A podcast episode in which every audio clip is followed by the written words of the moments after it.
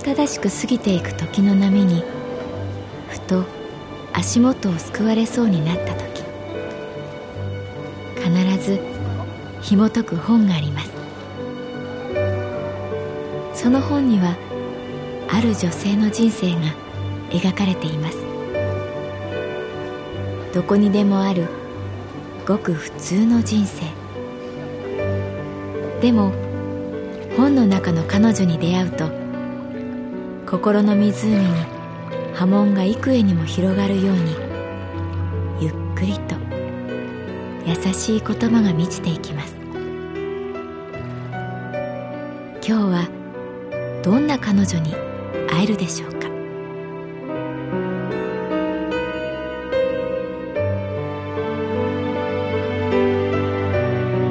サウンドライブラリー。世界に一つだけの本。朗読は私木村多江がお送りいたします。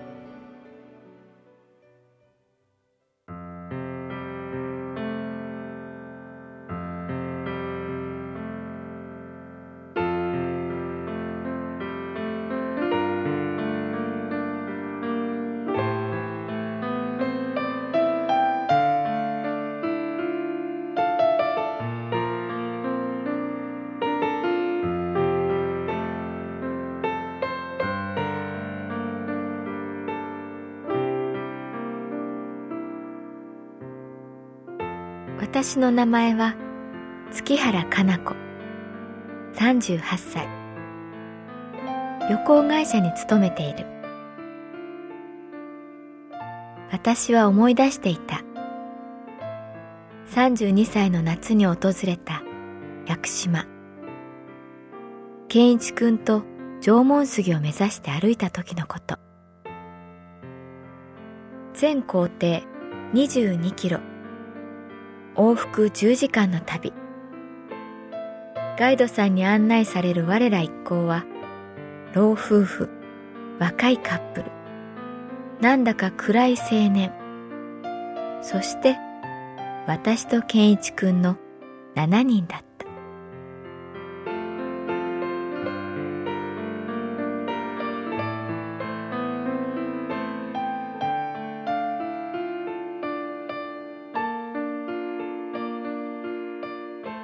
調なトロッコ軌道をひたすら歩く。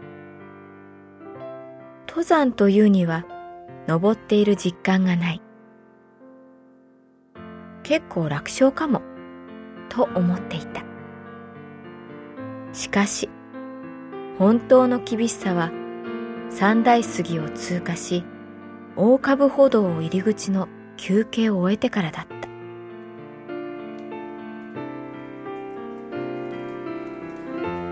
えー、ここからは両手を使わないと登れないような急斜面があります。小雨も降ってきました。木の根っこで滑らないように気をつけてください。ガイドさんの声は森の木々に吸い込まれた。鳥が不気味な鳴き声を残して飛び去る。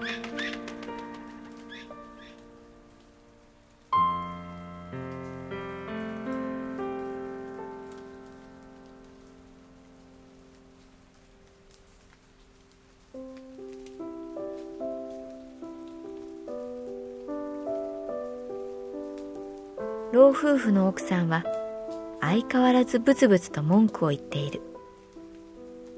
ああ嫌だ嫌だ。何が楽しくてこんな便利な時代にこんな思いしなくちゃなんないのよ。旦那さんは小さな体をさらに小さくしている。まるでモデルのような美男美女の若いカップルは手をつなぎ合い支え合いデジカメでお互いを映す余裕も見せつつ前に進んでいた。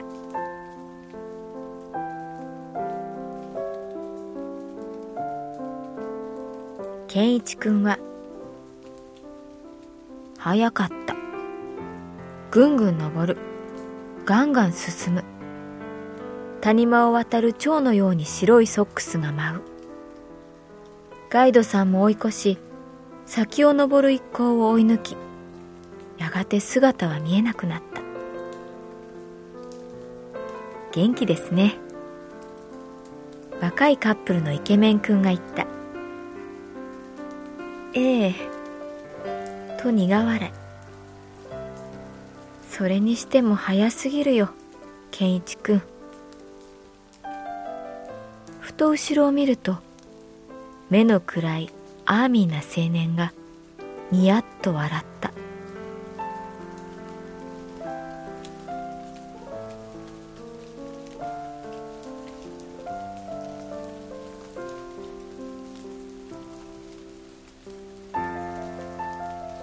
私は上を見上げる。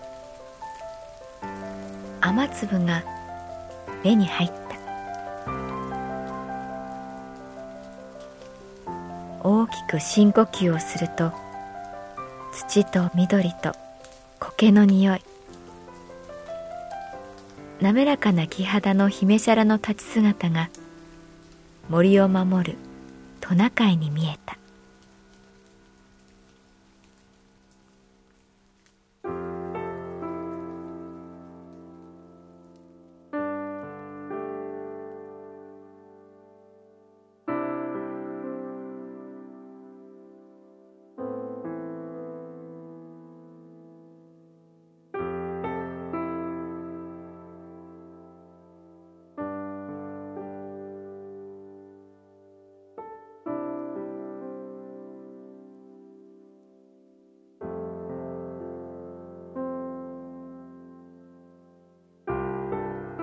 森の中に大きな切り株が現れた。ウィルソン株。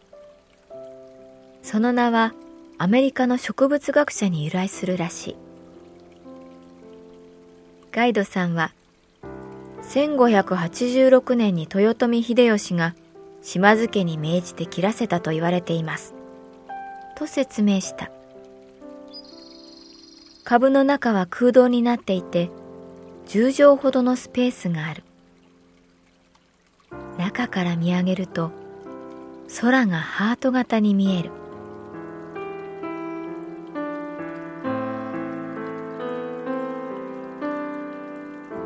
疲労の最初のピークが来ていたのかもしれない。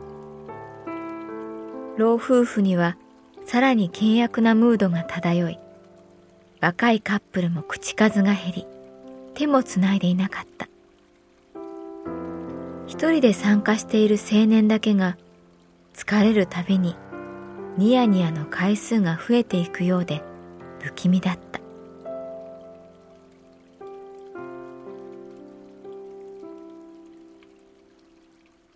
健一君はどんどん童心に帰っていく。スーツを着ている時とはまとっている空気が違った。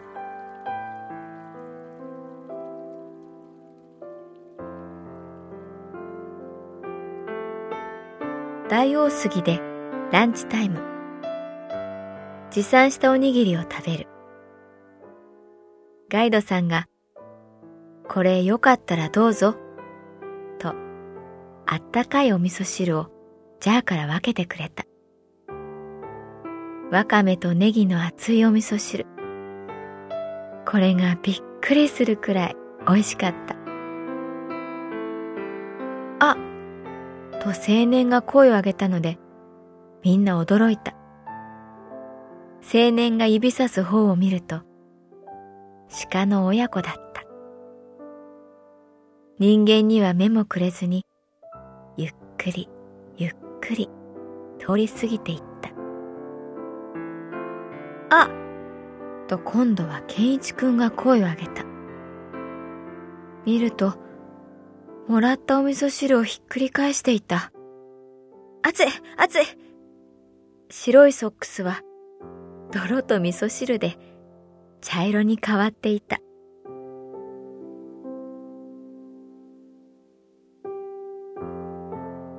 雨はいつしか上がり、日の光が幾筋も降りてきた。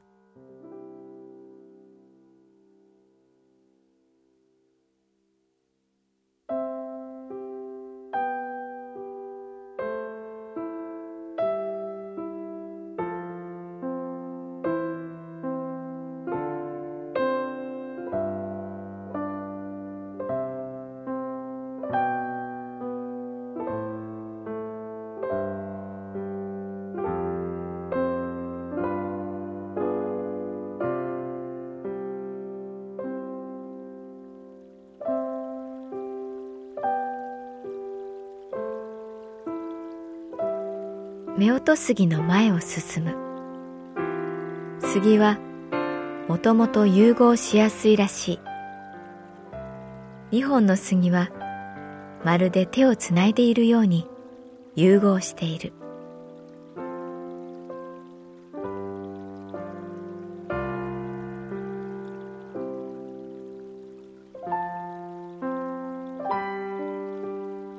写真撮りましょうか。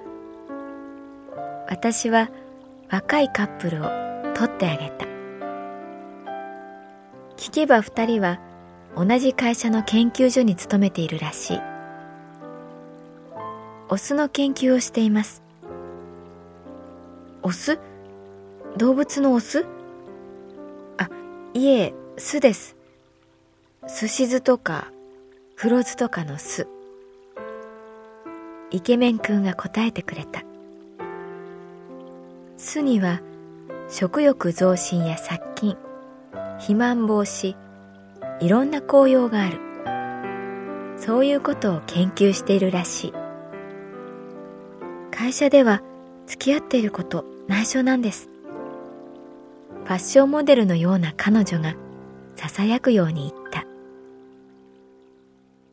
その時だった。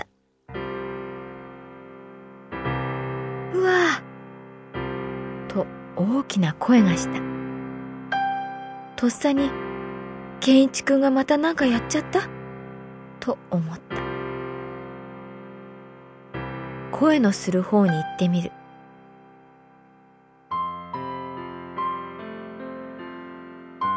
斜面の下に老夫婦の旦那さんが倒れていた。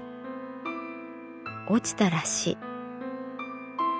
何やってるのよ？そんなカバンどうでもいいのに。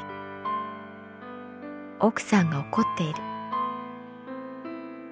大事に持っていた黒いショルダーバッグが転がり落ちそれを拾おうとして自分も転がってしまった。そういうことらしい。ガイドさんが「じっとしていてください。すぐに行きますから」と声をかける。いきなりニヤニヤしていた青年が真剣な顔になってドタドタと斜面を降りる。どこからか健一くんも現れ滑りながら降りていく。奥さんも心配で降りようとするがイケメンくんに腕をつかまれる。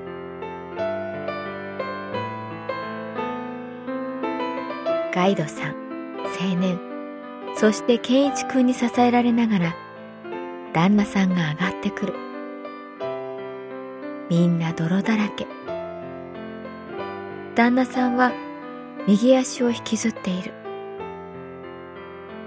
イケメン君は首に巻いたタオルにリュックから出した水とあるボトルに入っていた液体を垂らした。お酢です。と私に言った。お酢とお水で割ったもので湿布になるんです。イケメン君は上がってきた旦那さんの右足の膝を器用に巻いた。たくもうあなたって人は人様に迷惑ばっかりかけて。と奥さんが大きな声を出したすまん。と旦那さんは言った。一体何が入ってるの？そう言って奥さんは泥だらけのショルダーバッグを開けた。中から出てきたのはアルバムだった。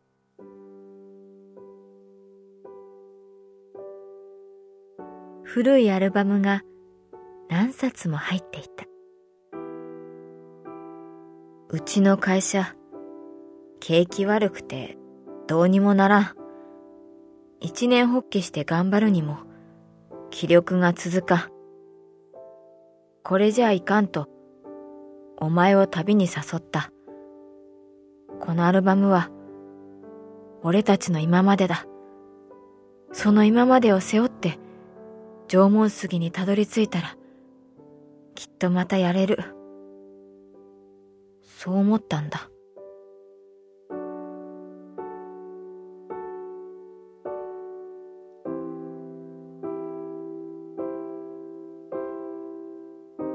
奥さんが開くどのページにも家族が写っていた。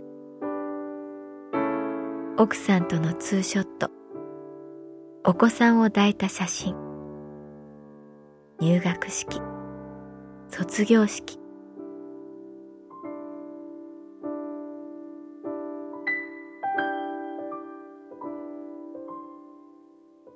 奥さんの目に涙が光った。どれもみんないい写真だった。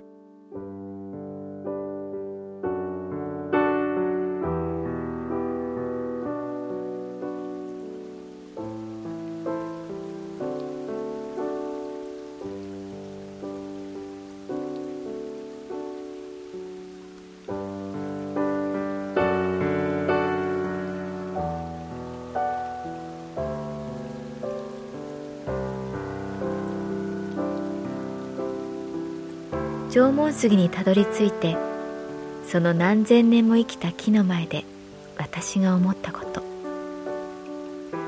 それは年を重ねることの凄み。優しさ。あったかさ。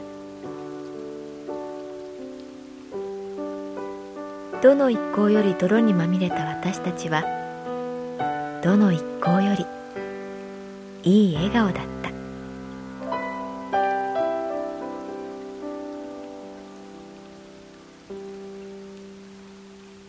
簡単には見ることができないから縄文杉はいいんだね。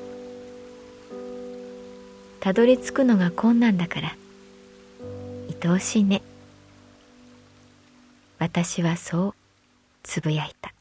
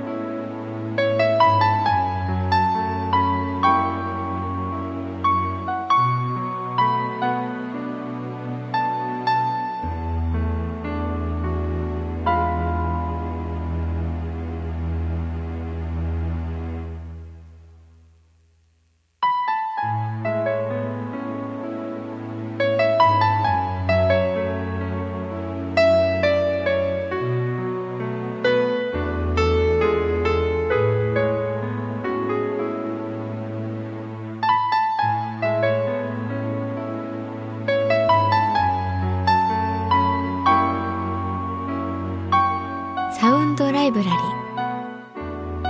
世界に一つだけの本。作構成。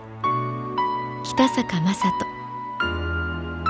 朗読は私木村多江でお送りいたしました。